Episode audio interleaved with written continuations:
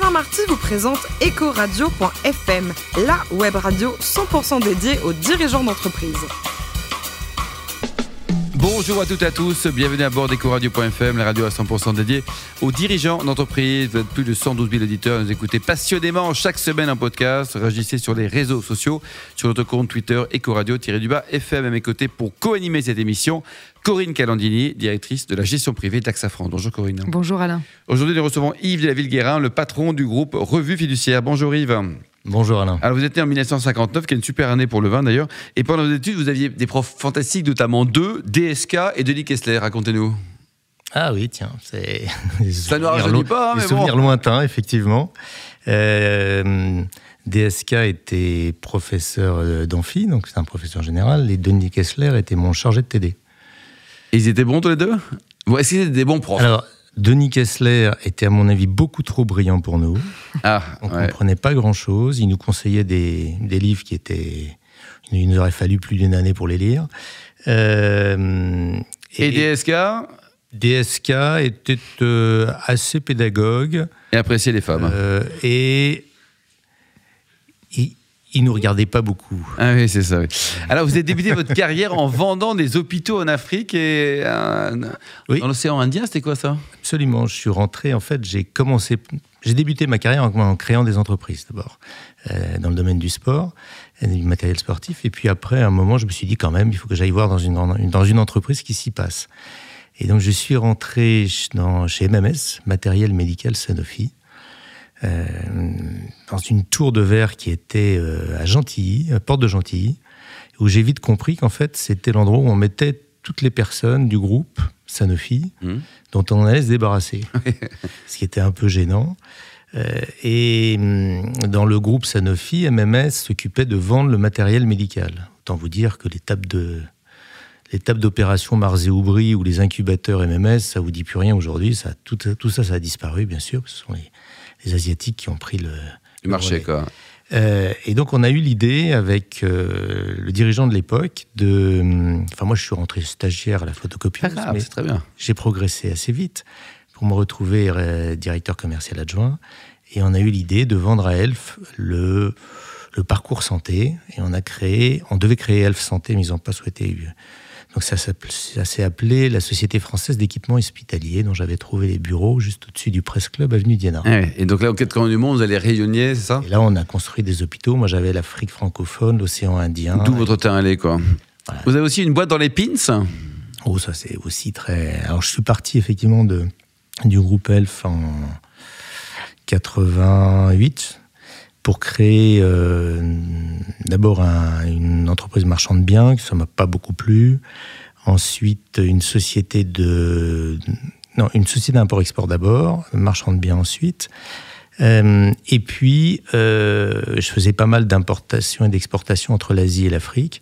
Et en Asie, j'ai vu ces espèces de petites épinglettes. Je me suis dit, ça, c'est une bonne idée. Et j'ai, euh, pour les balles de tennis pen, euh, fabriqué les premières épinglettes, euh, oh quasiment les premières en France qui se faisaient à l'époque. Ça marchait combien de temps les pins Ça quoi 3-4 ans, non? En 91, je me souviens, je faisais 22 millions de pièces. quand même, ouais. Euh, j'étais le deuxième, euh, deuxième importateur en volume en France. Je l'ai su parce que j'ai eu un contrôle douanier. Donc ils sont arrivés avec le listing et ils m'ont expliqué. Numéro 2. Voilà, vous êtes numéro 2, c'est pour ça qu'on vient vous voir. Et comme vous allez à peu près bien structuré et que vous n'êtes pas localisé dans le sentier, on vient regarder quelles sont vos références au niveau des achats et après on va contrôler tous vos petits camarades en sachant si les critères sont bons. Voilà. Euh, C'était une belle aventure. Alors, vous avez rejoint le groupe familial en 1998. C'est votre grand-père qui l'a fondé C'était quand? Dans les années 1917 euh, 1917, tout à fait. C'est mon grand-père qui s'appelait Yves également. Il n'y a que des Yves chez vous? Euh, Mon père, mon père s'appelait, s'appelle Yves, mais il s'est appelé toute sa vie Yves Robert. Yves Robert. Il s'en est rendu compte chez le notaire à 82 ans qu'en fait il, s'appelait Yves. c'était Yves, virgule, Robert et non pas Yves Robert. Bon, oui, pas trop tard, Corinne? Vous n'appelez pas, vous pas Yves Robert, vous, Corinne? Non. Ni Corinne Robert, non plus. Robert, pas jusqu'à preuve du Donc, trois générations de Yves, effectivement, à la tête de l'entreprise depuis 100 ans. Alors, justement, une belle entreprise maintenant, plus, de 35 millions d'euros. Mais quels sont aujourd'hui vos métiers dans, dans tout le groupe? Parce que je crois qu'ils ont beaucoup évolué en plusieurs années. Alors, 35 millions d'euros, ça correspond effectivement au chiffre d'affaires de la partie euh, presse édition, euh, qui compte un peu plus de 300 000 abonnés. qui en est à sa 19e année de progression du résultat. Remarquable dans la presse. Qu'est-ce que vous avez comme titre, Yves?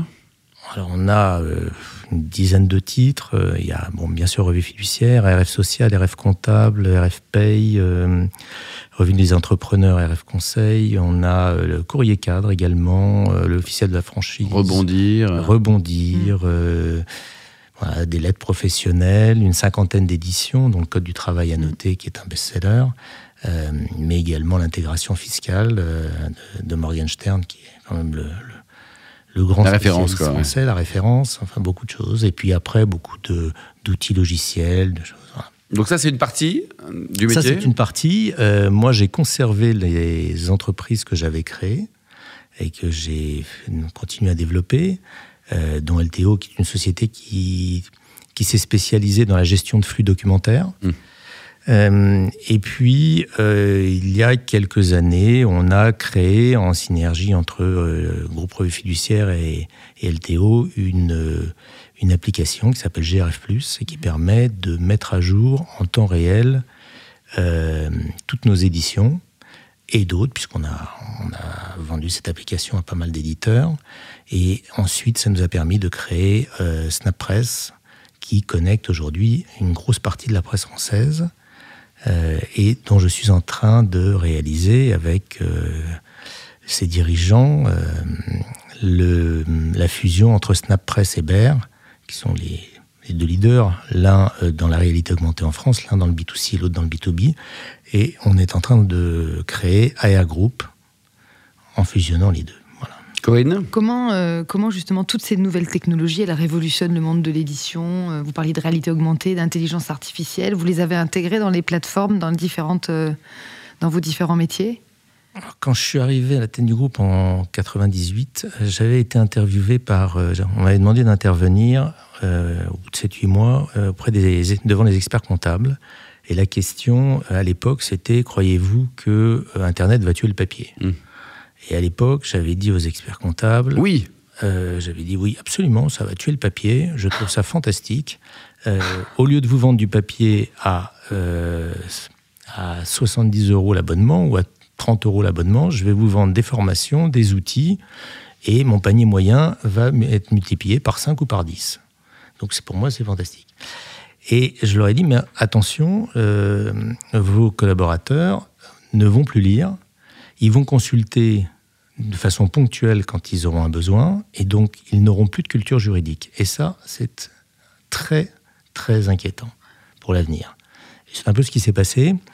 Euh, KPMG, je me souviens, nous avait demandé de faire du, tout électronique, IOA également, et ils en sont revenus au bout de un ou deux ans en disant Ouh là là, réintroduisez le papier. Alors on continue avec l'électronique, mais vous nous resservez le papier.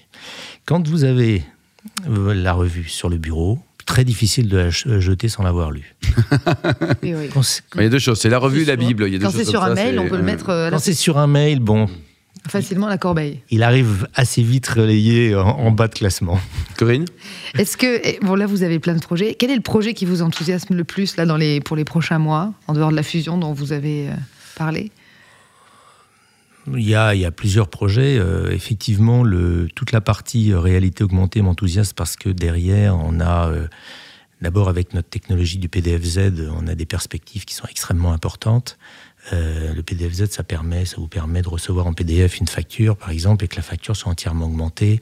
Donc votre facture, euh, votre facture d'énergie, votre facture de téléphone, vous allez avec votre téléphone savoir ce que, tout ce que vous pouvez faire, comment vous pouvez améliorer votre énergie chez vous, ce que vous pouvez faire avec. Enfin, il y a, y a, une interaction qui est extrêmement intéressante. Il y a des liens dans la facture, en fait, c'est ça? Il y a euh, quand vous Il n'y a pas de lien, puisqu'en fait, nous, nous travaillons sur le chaos de la matière. Donc, euh, on peut euh, augmenter n'importe quel document, soit en prenant le flux euh, PostScript en sortie d'impression, soit après, en intégrant, en, en scannant les documents. et là, ça se fait très facilement. Donc, on peut, on peut augmenter un catalogue de 1000 pages en moins d'une heure. Ah, c'est incroyable. Dingue. Voilà. On a également une technologie qui nous permet de réécrire nos codes en automatique et on fait de la réécriture réelle. Il nous faut 45 minutes à partir d'une nouvelle loi pour réécrire un code. Corinne. Oui, vous avez évoqué un mot tout à l'heure, vous avez dit formation. Est-ce qu'aujourd'hui vous continuez à en faire et, du coup, qui sont vos clients? non seulement on fait de la formation, mais on est euh, très très impliqué dans l'éducation. Vous savez que nous avons investi dans un DigiSchool, de nombreuses entreprises, mais DigiSchool qui qu'on présente plus, qui est un leader en France. On réfléchit beaucoup aux questions d'éducation parce qu'on est on est absolument persuadé qu'il faut qu'on aille très très vite dans la mutation de l'éducation euh, si on veut avoir des chances de créer euh, les collaborateurs dont nous avons besoin demain. Et c'est pas le système qui nous les crée aujourd'hui, donc on est obligé de les former, et ça, c'est très très problématique. Euh, donc on travaille énormément sur ces questions, effectivement. Au niveau des investissements, vous avez euh, investi dans pas mal de, de boîtes, des startups. Comment on fait pour pas se tromper Parce que nous, on se trompe tout le temps. On a votre secret. D'abord, nous investissons dans des entreprises qui sont proches de notre écosystème ou auxquelles nous pouvons apporter euh, nos compétences. Donc, il faut qu'il y ait synergie par rapport au métier. Il faut qu'il y ait synergie. Il y en a dans toutes les entreprises dans lesquelles on a, on a investi. Euh, on je réunis régulièrement les dirigeants. On échange beaucoup. Euh, on, on, les aide. On les aide non seulement au niveau business, mais s'ils doivent trouver des financements. En revanche, aucune émission dans la gestion. D'accord, ça, ça reste autonome. Hein. Et euh, ils trouvent chez nous ce qu'ils veulent. Ils veulent qu'on ait une participation extrêmement minoritaire. C'est pas un problème. Ils veulent qu'on soit majoritaire, ça n'est pas non plus. Et alors justement, le, bilan en 30 investissements, euh, il y a quelques échecs. C'est pas possible, vous dites 100%. Il y a effectivement quelques échecs au niveau des hommes. Hmm. Donc il a fallu trouver, remplacer. Euh, il n'y a pas eu d'échec. Il y a eu. Il n'y a pas eu d'échec, c'est-à-dire de fermeture de société. Il y en a une que nous avons vendue euh, parce que on n'arrivait pas à trouver le marché. Euh, mais pour l'instant, ça se passe assez bien. C'est au sein d'un fonds que l'on a créé qui, dont le nom est Factoriel. Mmh les synergies qui ont été créées entre les différents acteurs. Ils y croyaient pas trop, mais ça fonctionne. J'organise des week-ends au ski et tout d'un coup, ici. Hop, ça y est, ça bosse ensemble. On comprend eh les choses, Alors justement, vous adorez le sport. Vous préférez, Yves, pratiquer le, kite en Norvège, euh, à Cuba ou dans la baie de Somme? Dans la baie de Somme. Oui, c'est le, plus bel le plus bel endroit du monde. Ça, par exemple, dans quelle petite station? Au Crotoy, où nous avons une maison qui donne sur la, sur la mer. Vous connaissez le Crotoy, Corinne Non. Il faut absolument que votre mari vous ait là-bas. Hein. Il y a, des phoques aussi, hein. il y a pas mal de phoques aussi là-bas. C'est hein Au grand dame des, il y, marins. il y en a plus de 300 maintenant. et C'est très sympa. Par contre, au niveau fiesta la nuit, il faut mieux être tranquille. c'est assez calme. Alors, vous avez également pratiqué le, paraport dans les Pyrénées. C'était il y a quelques années un souvenir Ça, c'est très très ancien, ça. Oui, oui, effectivement. Oui, j'ai commencé le, parapente. Euh, tout au début. Et puis, euh, dans les Pyrénées, je me suis fait quelques frayeurs. Euh, et puis après, je suis passé au paramoteur, puis au parachutisme. Alors justement, atterrir de nuit en Afrique pendant un match de foot, c'est possible ou pas? C'est possible, je ne le conseille pas. Euh, il y a beaucoup, beaucoup d'aléas. On l'a fait, je l'ai fait effectivement en Mauritanie avec un de mes amis qui est une banque mauritanienne. et, et le, un grand parachutiste aussi français et l'équipe euh, de l'armée mauritanienne de parachutisme. il y a quatre personnes, hein, très loin. Et nous avons atterri effectivement de nuit sur le stade, mais les aléas étaient nombreux et je suis arrivé dans le parking. Dans le parking, vous n'étiez pas sur le stade Bon, allez, c'est QFD là. Notre héros, Yves. Merci beaucoup, Yves de la Guérin. Merci également à vous, Corinne Calandini. Retrouvez tous nos podcasts et actualités sur nos comptes Twitter, LinkedIn, Ecoradio.fm. On se donne rendez-vous mardi prochain à 14h pour une nouvelle émission. Ecoradio.fm vous a été présenté par Alain Marty.